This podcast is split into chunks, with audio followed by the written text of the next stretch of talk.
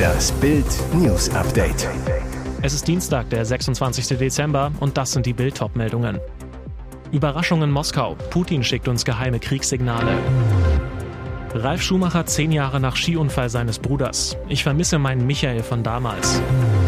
Schlechte Nachricht für Nachteulen. Wenn sie zu spät schlafen, droht diese Krankheit.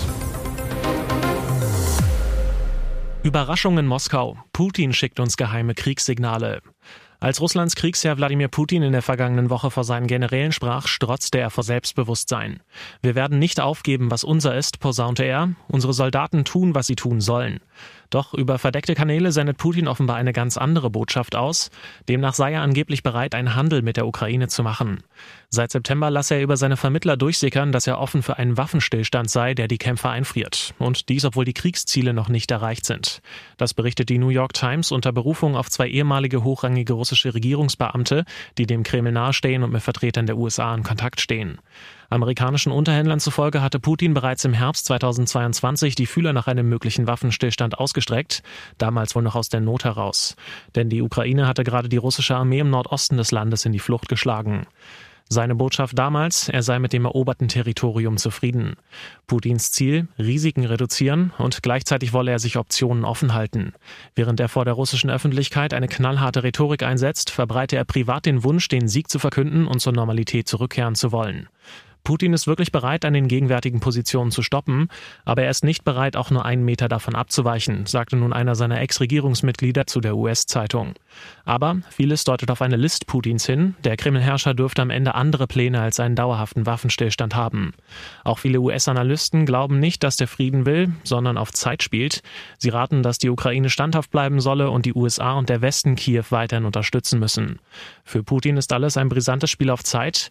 Einerseits will er sein Militär wieder wieder aufrüsten. Andererseits setzt er darauf, dass Donald Trump die kommende US-Präsidentschaftswahl gewinnt und 2025 wieder im Weißen Haus sitzt. Ralf Schumacher, zehn Jahre nach Skiunfall seines Bruders. Ich vermisse meinen Michael von damals. Es war der Tag, der alles veränderte. Am 29. Dezember 2013 stürzte Formel-1-Legende Michael Schumacher in den französischen Alpen schwer und wurde so sehr am Kopf verletzt, dass er bis heute noch darum ringt, wieder gesund zu werden. In Bild spricht nun Ralf Schumacher über den Schmerz, die Erinnerungen und das Leben nach dem Unfall seines großen Bruders. Dieses Schicksal hat unsere Familie verändert, gesteht Ralf Schumacher im exklusiven Bildgespräch. Er sagt weiter, ich kann für mich sagen, dass sein Unfall auch für mich ein sehr schlimmes und einschneidendes Erlebnis war. Aber vielmehr nicht nur für mich, beispielsweise auch für Michaels Kinder. Mick, wie wir alle wissen, war damals als junger Teenager dabei. Das Leben ist leider nicht immer fair und hier war auch leider auch noch viel Pech dabei. In Bild erinnert sich Ralf an die gemeinsamen Zeiten zurück. Michael ist nicht nur mein Bruder, sondern in jungen Jahren war er auch mehr mein Coach und Mentor. Er hat mir im Kartsport einfach alles beigebracht. Uns trennen zwar sieben Jahre Altersunterschied, aber er war damals immer an meiner Seite. Wir sind zusammen Kart gefahren, haben Überholen geübt, all diese Dinge, die wichtig sind im Motorsport. Er hat mir all seine Erfahrungen, die er in den sieben Jahren davor gemacht hat, mitgegeben. Ich durfte halt einfach vom Besten lernen. In besonderer Erinnerung ist Ralf mich als erstes Formel-1-Rennen geblieben. Er zu Bild, da war es bei uns damals auf der Kartbahn waren ruhig, denn alle saßen im Imbiss meiner Mutter, alle haben sich den Start angeschaut, wo Michael dann ja leider technisch bedingt nur ein paar hundert Meter weit gekommen ist. Das sind schon ganz besondere Momente. Auf die Frage, wie er heute über seinen Bruder denkt, wird Schumacher emotional. Ich vermisse meinen Michael von damals. Das Leben ist manchmal ungerecht. Michael hat in seinem Leben oft Glück gehabt, doch dann kam dieser tragische Unfall. Gott sei Dank konnte man dank moderner medizinischer Möglichkeiten einiges tun, aber trotzdem ist nichts mehr wie früher. Es geht um Parteichefin Weidel. Britenmagazin wagt brisante AfD-Prognose. AfD-Chefin Alice Weidel und ihre Partei legen in den Umfrage- und Beliebtheitswerten hierzulande immer weiter zu. So sehr, dass sich zunehmend auch ausländische Medien fragen, wer ist die Rechtsaußenchefin eigentlich und was rollt da auf Deutschland zu? Dabei werden brisante Prognosen aufgestellt. Max Rodenbeck, Leiter des Berlin-Büros des britischen Wirtschaftsmagazins The Economist, glaubt, dass Weidel in den kommenden Jahren international immer bekannter wird. Im The Intelligence Podcast des Magazins sagte er jetzt, es sieht so aus, als ob ihr Gesicht international immer vertrauter werden wird. Der Grund, die AfD erstarkt weiter und ein Rechtsruck droht, der über Deutschland hinausstrahlt. Denn in den Umfragen sei die AfD jetzt schon stark. Im kommenden Jahr stehen EU und die drei Landtagswahlen im Osten an, bei denen die Partei gut abschneiden könnte. Ein Jahr später dann auch bei der Bundestagswahl. Lege die AfD weiter zu, sieht Rodenbeck Deutschland in einer Reihe mit anderen EU-Staaten. Denn auch in Italien und Schweden sind in letzter Zeit rechtsextreme Parteien an die Macht gekommen, die in diesen Ländern einst als Außenseiter galten. Wächst die AfD weiter, führt international kein Weg mehr an Weidel vorbei. Rodenbeck sagt, Weidel ist eine Person, die tatsächlich beginnt, die deutsche Politik in großem Stil zu gestalten. Ein brisanter Satz. Die AfD wird demnach im Ausland als Partei wahrgenommen, die es schafft, mit Selbstmitleid, Alarmismus, Stimmung gegen Ausländer und Nationalismus Stimmen zu fangen. Das kommt nicht nur bei der Parteibasis gut an, sondern auch bei einer wachsenden Zahl anderer Deutscher, so Rodenbeck. In der Wirklichkeit existieren in den Köpfen der Deutschen Spannungen und Ängste, mit denen die AfD spiele. Laut ihm hätten die Leute Angst vor Veränderungen in der Gesellschaft. Hinzu kämen Krisen wie zuletzt der Ukraine-Krieg und die Inflation. Sein Fazit ist eine hochbrisante Vorhersage. Bei der kommenden Bundestagswahl könnten Weidel und Kropalla ernstzunehmende Kraft sein, mit denen man rechnen muss. Schlechte Nachricht für Nachteulen. Wenn sie zu spät schlafen, droht diese Krankheit. Wer nachts gerne um die Häuser zieht, sollte vorsichtig sein. Nachteulen sind nämlich anfälliger für Herzerkrankungen. Eine im Fachmagazin Sleep Medicine veröffentlichte Studie schwedischer Forscher zeigt, dass Atherosklerose, eine Verhärtung und Verengung der Arterien, bei Menschen, die spät schlafen, doppelt so häufig vorkommt wie bei Frühschläfern oder Frühaufstehern. Und diese Atherosklerose kann zu Angina pectoris, Blutgerinnseln, Herzinfarkt oder Schlaganfall führen. Von den 771 Studienteilnehmern im Alter zwischen 50 und 64 Jahren bezeichneten sich 144 als deutliche Morgenmenschen und 128 als deutliche Abendmenschen. Die Untersuchung ergab, 41 Prozent derjenigen, die sich häufig die Nächte um die Ohren schlugen, hatten eine schwere Arterienverkalkung, wogegen es bei den Frühschläfern nur 22 Prozent traf. Die restlichen Studienteilnehmer, auf die keine der eher extremen Schlafgewohnheiten zutraf, lagen dazwischen. Während frühere Untersuchungen bereits belegt hätten, dass Nachteulen ein höheres Risiko für Herz-Kreislauf-Probleme haben, belege diese Studie erstmals, wie sich der zirkadiane Rhythmus, also die innere Uhr unseres Körpers, auf die Herzarterien auswirken kann, so die Wissenschaftler der Universität Göteborg. Und jetzt weitere wichtige Meldungen des Tages vom Bild Newsdesk.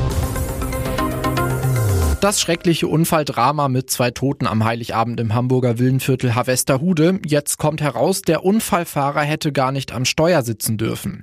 Nach Bildinformationen hatte Rolex-Verkäufer Seskin Y bereits 2012 seinen Führerschein verloren. Die Erteilung einer Fahrerlaubnis wurde ihm unanfechtbar versagt.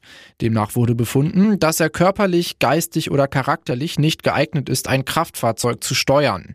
Grund dafür kann auch die Neigung zur Trunk oder Rauschgiftsucht sein. Um 2.13 Uhr durchbrach der Unternehmer Seskin Y mit seinem Rallye Porsche mehrere Betonflöcke, rammte parkende Autos. Sein Fahrzeug überschlug sich, krachte schließlich in eine Gartenmauer. Nach dem Unfall fing das Auto Feuer, Zeugen löschten den Wagen, alarmierten die Retter. Doch für den Geschäftsmann und seine Beifahrerin Annika B. kam jede Hilfe zu spät. Sie starben beim Crash. Mitfahrerin Verena Z., die auf der Rückbank saß, überlebte schwer verletzt. Bild erfuhr, die Ermittler gehen nach Auswertung einer Blutprobe von Alkohol- und Drogenkonsum des Porsche-Fahrers aus. Besonders tragisch, der zweifache Familienvater Seskin Y hätte noch 900 Meter gehabt, bis er bei seiner Frau und seinen Kindern zu Hause gewesen wäre. Im Auto hatte er noch Weihnachtsgeschenke. Nach der Bombendrohung am Hauptbahnhof in Bielefeld zieht sich die Polizei zurück. Der Zugverkehr kann am Abend voraussichtlich wieder aufgenommen werden. Nach Bildinformationen hatte ein Mann gegen 15.20 Uhr bei der Polizei angerufen und gesagt, dass in den nächsten zehn Minuten eine Bombe am Bahnhof hochgehen würde. Die Beamten stuften die Drohung, vor allem mit dem Hintergrund der Anschlagspläne auf den Kölner Dom, als ernst ein. Polizisten mit Maschinenpistolen umstellten den Hauptbahnhof, suchten das Gelände mit Sprengstoffspürhunden ab. Eine Bombe oder Sprengstoff fanden sie nicht. Kurz nach der Drohung lief auf dem Bahnhof eine Lautsprecherdurchsage der Bundespolizei. Alle Reisende, die sich aktuell hinter der Absperrung auf dem Hauptbahnhof befinden, sollen auf alternative Transportmittel zurückgreifen. Es wird in der nächsten Zeit keinen Zugverkehr von Bielefeld aus geben. Züge, die in Bielefeld ankommen oder den Bahnhof passieren sollten, wurden umgeleitet oder warteten in anderen Bahnhöfen. Die Ermittlungen zur Identität des Anrufers dauern an. Bei dieser verrückten Luftnummer dürfte allen Beteiligten das Herz erstmal kräftig in die Hose gerutscht sein. So hatte sich die Familie des kleinen Caspar, sechs, seinen allerersten Flug ganz alleine nicht vorgestellt. Der Junge sollte eigentlich über die Weihnachtsfeiertage zu seiner Oma fliegen, von Philadelphia im US-Bundesstaat Pennsylvania nach Fort Myers in Florida.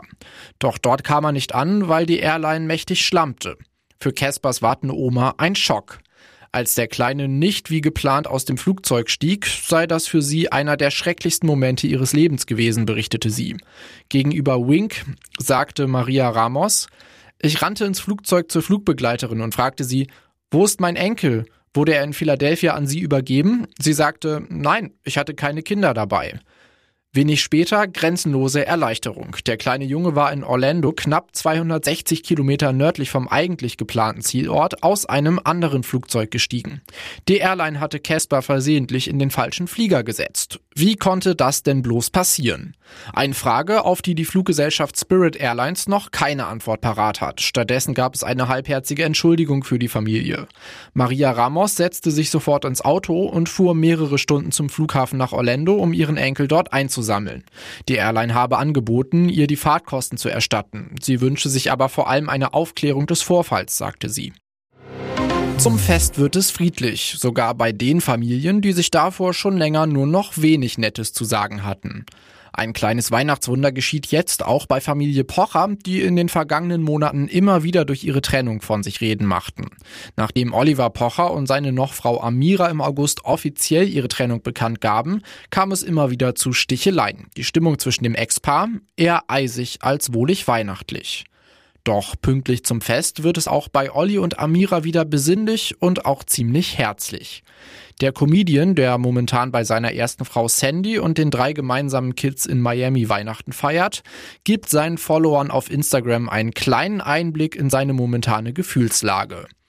Olli postet einen Screenshot von einem Videoanruf mit seiner Ex Amira, die mit den beiden gemeinsamen Söhnen in Köln ist.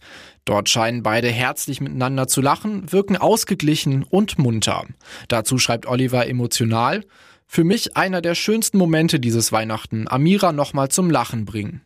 Dass die beiden Ex-Partner inzwischen sogar wieder miteinander lachen können, ist auch für die gemeinsamen Kids sicher das schönste Weihnachtsgeschenk. Schließlich kommt es bereits am 27. Dezember zur großen Familienvereinigung bei den Pochers.